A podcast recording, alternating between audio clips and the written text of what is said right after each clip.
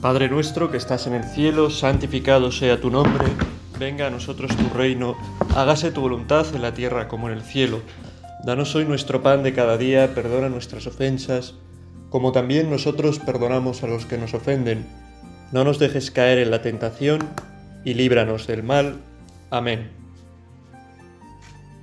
Qué gran día esta celebración de hoy para ponernos en la contemplación de Dios, pensar que, que esa contemplación de Dios que hacemos en cada oración, a la que le encontramos pues a veces más gusto, a veces menos gusto, a veces nos despistamos más, a veces pues es aquello para lo que realmente estamos hechos, para una contemplación de Dios que será una contemplación de la belleza, de la felicidad, de la verdad, de la bondad, en la cual nos llenaremos por completo.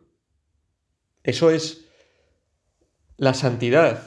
Así explicado, humanamente explicado, puede parecer pobre, ¿no? Pero si se profundiza ¿no? en ese poder estar llenos, ¿no? en ese eh, todos nuestros deseos que lleguen a planificarse, a realizarse, pero de manera verdadera, buscando el bien, buscando la belleza, pues es algo muy grande, ¿no?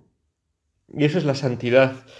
Y en la santidad hay que, hay que reflexionar siempre de una forma eh, positiva. Es decir, creo que a veces se plantea la santidad como un reto a alcanzar complicadísimo, dificilísimo, eh, que el que se distrae o se pierde un momento, pues eh, se ha quedado sin, sin alcanzar el reto, ¿no? O lo va a tener más difícil, o...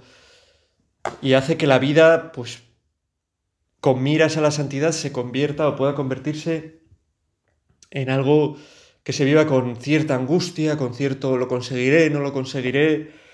Y no debe ser así, ¿no? Porque la santidad a la que estamos llamados es una santidad a la que es Dios mismo quien nos lleva y nos lleva ya en esta vida. Y esa santidad a la que estamos llamados es una santidad que en esta vida tenemos que disfrutarla ya. La santidad es eso, es algo a disfrutar, no algo a padecer, no algo a sufrir. Y creo que está bien que, que lo veamos así. Estoy leyendo ahora un libro que no os voy a recomendar, a no ser de que seáis pues eh, gente muy amante de, del cine y sobre todo del cine clásico o muy amante de las biografías y de las autobiografías. El libro en cuestión se llama El nombre antes del título y es una autobiografía de Frank Capra, que él mismo, como indica el que sea auto, que él mismo escribió. Es una biografía bastante extensa y bastante interesante, ya lo digo, interesante para quien tenga interés en todo el mundo del cine. ¿no? Yo siempre he tenido a Frank Capra como, como alguien a quien admirar ¿no? por las películas hechas. ¿no? Probablemente algunos me estáis escuchando y no sepáis ni quién es, ¿no? porque es un director de cine clásico ¿no? que comenzó en los años 20 su andadura en Hollywood y que, bueno, pues en los años 70 del siglo XX aproximadamente, creo, igual un poco después, pues falleció, ¿no? Pero que ha dado títulos eh, pues muy buenos, y que igual esto alguno más, algunos suene más, ¿no? Como Qué bello es vivir, que es típica película que todas las navidades repiten, ¿no? Y que, bueno, la gente vista desde fuera puede verse como algo ñoño, como algo antiguo, como algo... pero que es realmente una película eh, exquisita. Eso sí que os aconsejo que la veáis, ¿no? Y ahora que se acerca también con el frío eh, la Navidad también, pues es una película que aconsejo. Bueno, el caso es que leyendo esta biografía de Frank Capra, eh, habla de cómo, bueno, es Frank Capra es un hombre que va desde lo más bajo, ¿no? Desde llevar cafés, por así decirlo, ¿no? A los directores y a la gente que trabaja en una compañía de cine hasta convertirse en un director, pues que consigue, si no me equivoco, hasta tres Oscars como mejor director a lo largo de su carrera.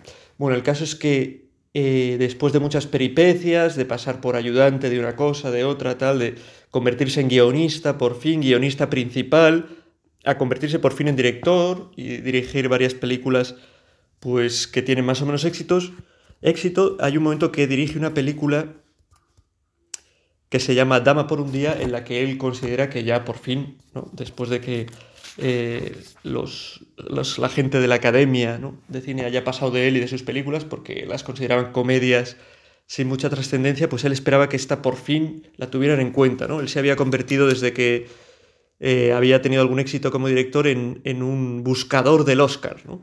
y creía que ese año iba a ser su año, ¿no? Iba a ser su año, iba a conseguir el Oscar con esta película.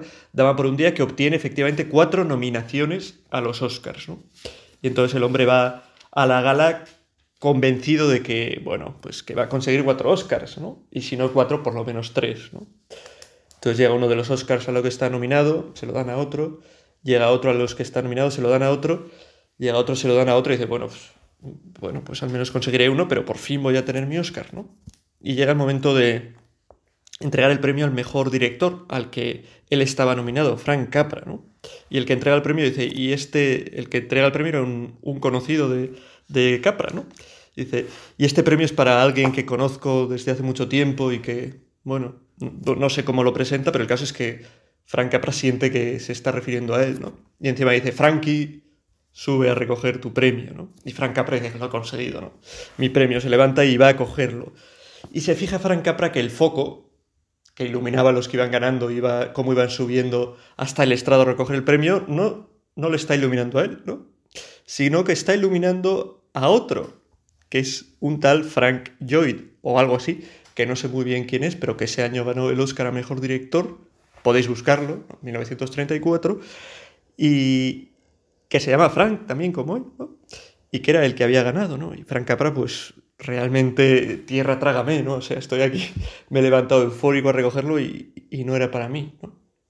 Tenía unas expectativas grandísimas en que iba a conseguir el Oscar y no lo consigue, ¿no? Vivía para el Oscar. Un año después, sin esperarlo casi, 1935, conseguirá el Oscar por eh, Sucedió una noche. Bueno, el caso es que, fijándome en esto y en el ansia que tenía de Oscars Frank Capra, pienso que nosotros debemos vivir también nuestra vida eh, con esa ansia, pero ansia positiva, no una ansia que nos corra por dentro, sino que una ansia que nos mueva a ser mejores cada vez. Tenemos que vivir con este ansia por ser mejores cada vez, con este empeño por ser mejores cada vez, eh, por ser santos, ¿no?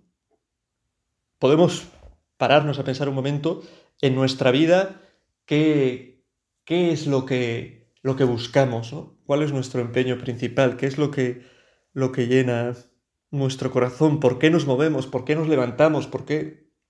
Y podemos tomar varias, varias, varias decisiones o ver varias, varias cosas que son las que nos hacen actuar, ¿no? Pero tenemos que hacer examen y hacer propósito, ¿no? De que, de que sea más el ser santo lo que nos mueva. ¿Qué es en definitiva ser santo? En definitiva, ser santo es haber llegado bien aquello para lo que estamos hechos. Estamos hechos para, lo decíamos al principio, ese llenarnos de Dios, ese que puedan llegar a, deleitarse, a, llenarse todos nuestros deseos, pero eso, nuestros deseos buenos, nuestros deseos de bien, de bondad, de verdad, nuestros deseos más profundos. Y eso es la santidad. Y eso tiene que llenar nuestra vida. tenemos que, como ese Capra, ¿no? Que venga, voy a conseguir cuatro Oscars, emocionarnos, ¿no? Ilusionarnos voy a ser santo. Voy a ver a Dios. Y emocionarnos con que eso no es una labor eh, nuestra. Sí lo es, tenemos que poner nuestro grano de arena, sino que es una labor que Dios quiere hacer en nosotros. Y emocionarnos con que Dios quiere hacer cosas grandes con nosotros, que Dios tiene planes inmensos para nosotros. Y de paso que nos emocionamos por eso, pues ponernos delante de Dios y decirle que yo no sea un impedimento, Señor, para, para esto grande que quieres hacer conmigo.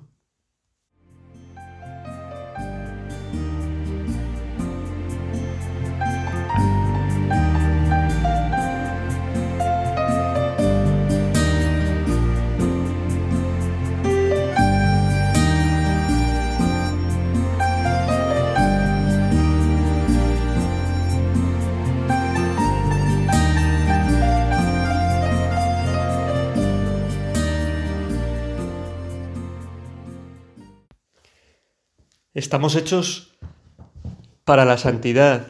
Por eso hablar de la santidad es, hablar eh, de nosotros mismos, ¿no? A veces nos da la impresión, todos los santos, vamos a hablar de, gente lejana, de gente asombrosa, de gente a la que no podemos alcanzar porque han tenido unas vidas pues eh, pues increíbles, ¿no? Muy volcadas en los demás, muy volcadas en Dios, ¿no? Unas vidas pues incluso milagrosas, unas vidas que pueden llamarnos la atención y hacernos pensar que, que nuestra vida no es esa, que estamos muy lejos de la santidad. Y no, para empezar, me da la impresión muchas veces, no dudo en que haya habido santos excepcionales, con una gracia de Dios desbordante que se haya mostrado a lo largo de toda su vida, pero me da la impresión muchas veces de que las vidas de los santos, escritas pues por gente devota de ellos mismos, la mayoría de las veces, ¿no? Bueno, supongo que habrá libros también para intentar desmitificar o intentar, eh, pues alguien que tenga algo contra un santo, pues intentar mostrar que no era santo o, hacer, pues eso, eh, una historia conspiranoica sobre... En fin, estoy pensando, por ejemplo, en el Padre Pío. Estoy seguro de que tiene grandes biografías que han escrito gente pues que ha sido ayudada por él, que ha sentido su... y que son biografías que tienen verdad, ¿no? Es decir, la, eh, la santidad del Padre Pío es una santidad declarada por la Iglesia y por lo tanto de la que no cabe parte dudar, pero seguro que también hay gente que, bueno, yo por lo menos una vez escuché una charla ¿no? en contra del Padre Pío y desmintiendo las cosas del Padre Pío, sus estigmas, ¿no? que era todo un montaje. Bueno, pues eso digo, ¿no? que, que a veces, no sé por qué me he lo que quiero decir que los libros de santos, los buenos libros de santos, los que intentan instruirnos y ayudarnos y mostrarnos la vida de los santos, pues a veces parece que exageran de, de, de bondad, ¿no? parecen inalcanzables. Me da la impresión de que a veces los libros, pues eso, pecan un poco del de, amor con el que se mira ese santo porque lo está escribiendo, ¿no? Porque las vidas de las personas eh, están marcadas por la gracia de Dios y de los santos de un modo especial, pero esa gracia de Dios, esa fortaleza de Dios se ve siempre en la debilidad de los hombres. Quiero decir, que nosotros estamos llamados a ser santos no porque seamos ya santos, sino porque somos débiles, pero estamos eh, llamados a que Dios realice en nuestra vida tales maravillas que nos conviertan, pues eso, en, en santos, ¿no? que nos ayuden a dirigirnos en esta vida para poder llegar al final de ella a la gloria del cielo, que esa es la santidad.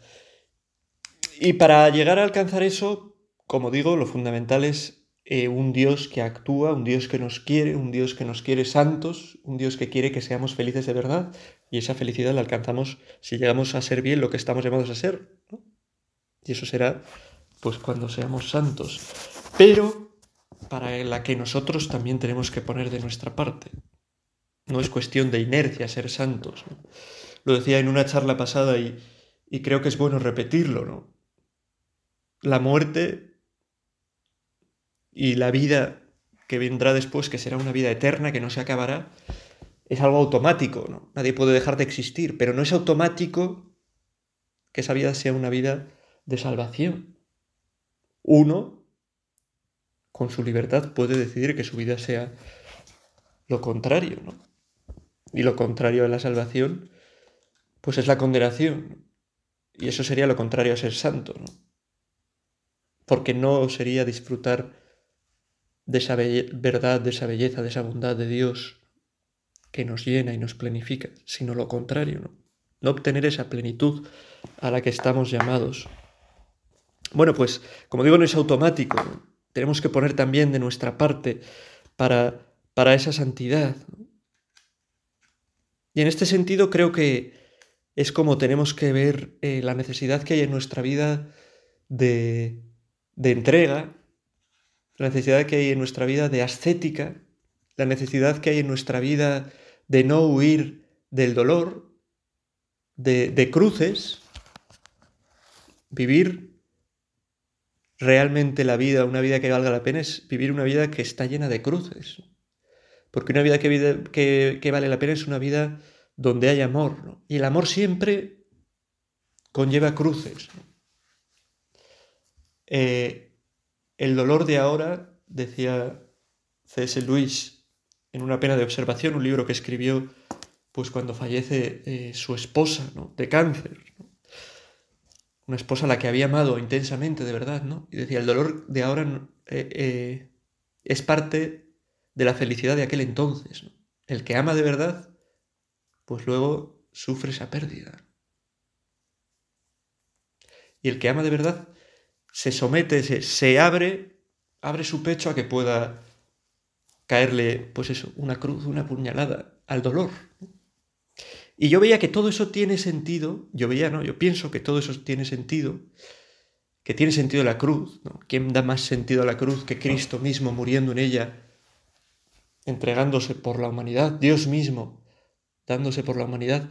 Tiene sentido esa cruz porque es una cruz para la gloria, ¿no?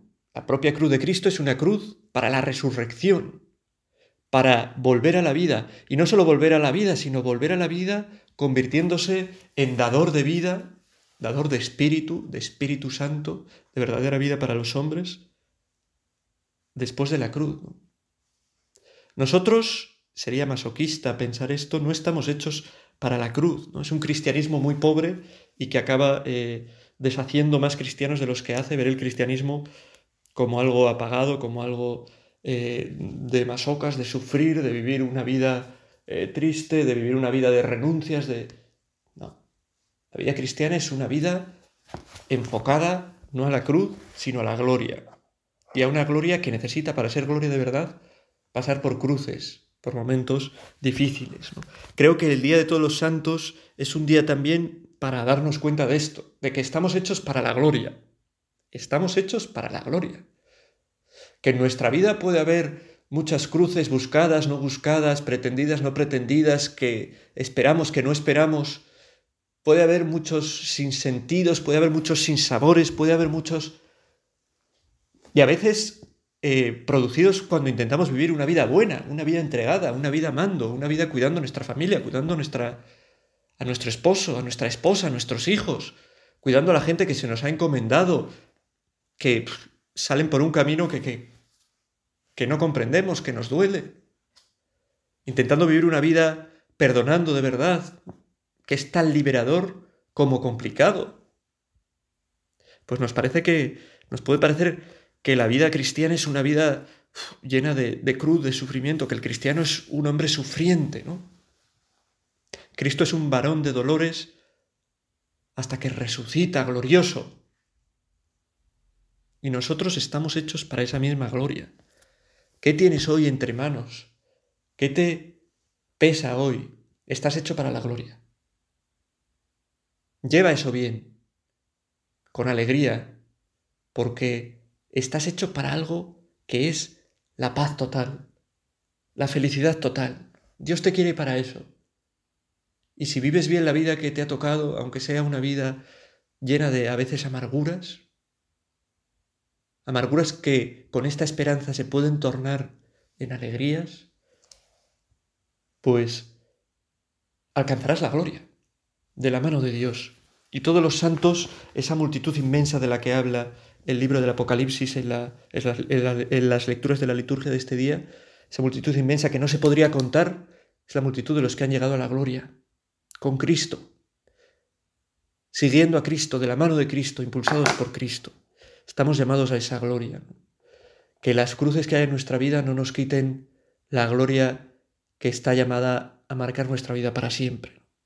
Que eso nos dé esperanza, nos dé fuerza, nos dé alegría de verdad en nuestro camino.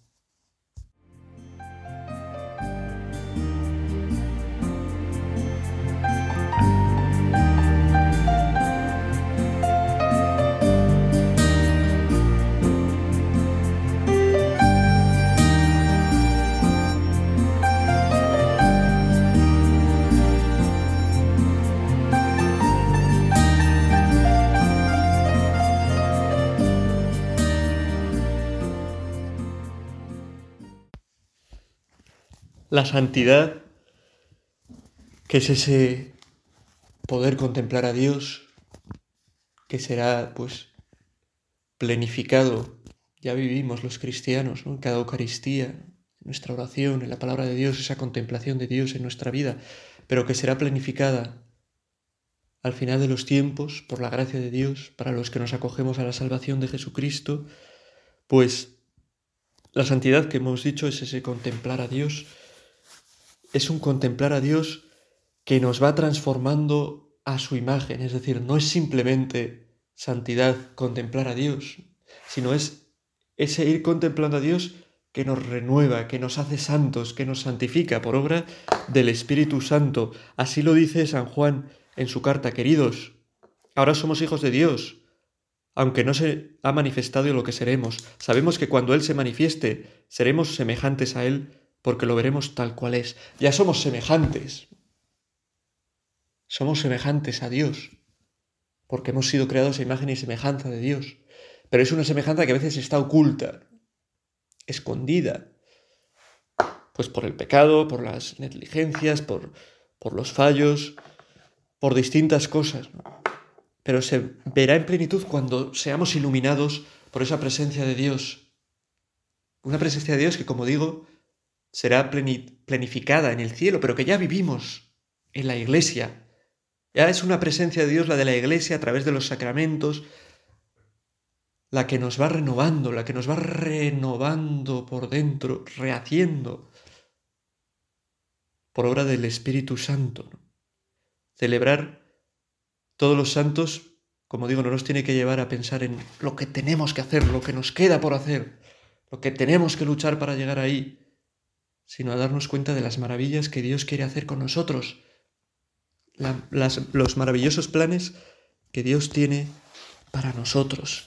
Y es verdad que, como decía antes, ¿no? Y, vuelvo a repetir, estos planes que Dios quiere llevar eh, en, nosotros, con los que quiere renovarnos, con los que quiere hacernos ser verdaderamente y vivir verdaderamente como hijos suyos, como imagen suyos, estos planes tenemos que nosotros también, con la gracia de Dios, porque la gracia de Dios siempre nos precede, ¿no?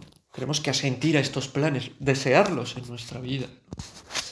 Tenemos que llenarnos de deseos de ser santos. Para nosotros, lo importante es el deseo y ponerlo en manos de Dios. Y dejar que Dios vaya actuando. El problema es cuando no hay ese deseo. Y es verdad, hay muchas personas que viven sin este deseo. O que no se dan cuenta de este deseo de santidad que tienen, ¿no? Porque creen que sus deseos de, de plenitud, sus deseos de llenarse, de vidas logradas, de los lograrán con pequeñas cosas. Pero no, las pequeñas cosas solo cubren durante pequeño tiempo nuestro, nuestro deseo de plenitud. Y nuestro tiempo no es un tiempo pequeño, nuestro tiempo es la eternidad. Y solo la santidad, la presencia de Dios puede cubrir ese gran deseo que tenemos de plenitud para toda la eternidad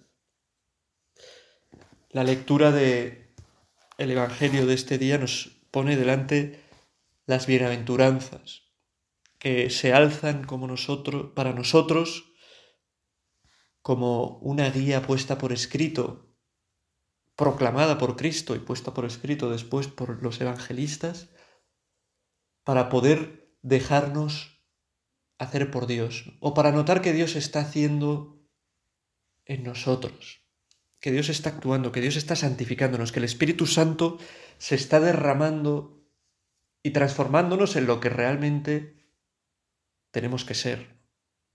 Imágenes de Dios, hijos de Dios, llenos de Dios. Por eso, repasar las bienaventuranzas nos tiene que llevar a hacer un examen. Primero, un examen de de lo que no es ser santo, para no vivir agobiados en nuestra vida. Es decir, Dios no nos pide imposibles, Dios no nos pide vidas ejemplares, sino vidas humildes, vidas que saben reconocer sus errores y confían en Dios para que Él, con su gracia, haga unas vidas grandes, plenas. Dios no nos pide tener contentos a todo el mundo. No. Es imposible. Dios no nos pide que sintamos simpatía por todos los que nos rodean, ¿no? Tú puedes pensar, este no me cae bien, mi vida es un... No. No olvides que todos somos hijos de Dios, de verdad, pero no hace falta que seas, no puedes ser amigo de todos. Tienes, eres humano, tienes un mecanismo por el que funcionas, unas, un modo de obrar que es así, serás más amigo de unos, más de otros. Dios no, nos pide que no dimos a nadie, pero eso no quiere decir que tengamos que ser, pues no sé, gente que vayamos abrazando a todo el mundo y que no, nunca tengamos, pues, dificultades en nuestro trato con los demás. Dios no nos pide que digamos siempre sí. No. No. A veces será difícil decir que sí. A veces nos callaremos. A veces, quizá como en la parábola, el sí cuesta en llegar porque Dios tiene que actuar para que podamos decir que sí a su voluntad. Dios no nos pide que acabemos todas las tareas que hemos programado, no nos pide que hagamos muchas cosas en el día, que... Dios no nos pide que vayamos corriendo a todas partes, ni que tengamos por urgentes todas las cosas. Dios no nos pide una vida agobiante, la santidad no es agobiante. Ser santo no es estar midiendo todo el rato las cosas que hacemos, el bien que hacemos. Por eso creo que son armas de doble filo, pues algunas cosas, ¿no? Como por ejemplo tener una libreta donde ponemos X a todas las actos de piedad cuando los cumplimos a lo largo del día. Puede que sea un arma muy buena para uno mismo si lo hace eh, sabiendo lo que está haciendo y, sabiendo lo que significa eso, pero puede ser un alma terrible si se convierte en un tengo que cumplir, tengo que... y nos lleva a vivir obcecados, a vivir con la lengua fuera. Dios no nos pide un cuerpo perfecto. Nos pide que cuidemos nuestra salud, por supuesto, pero no nos pide imposible. No nos pide que recemos al borde del éxtasis. A veces nuestra oración será pobre, será seca, no sentiremos nada. Dios nos pide que no tengamos miedo a abrirnos, a dejarnos transformar por Él, que quiere hacernos pobres de espíritu, que quiere hacernos mansos, que quiere hacer que lloremos, pero por cosas que valen la pena de verdad, que quiere hacer que tengamos hambre y sed de justicia, que luchemos por los más necesitados, por los más débiles. Ahí están los mayores, ahí están los niños abortados, por ejemplo. Dios quiere hacernos que tengamos un corazón limpio, que trabajemos por la paz.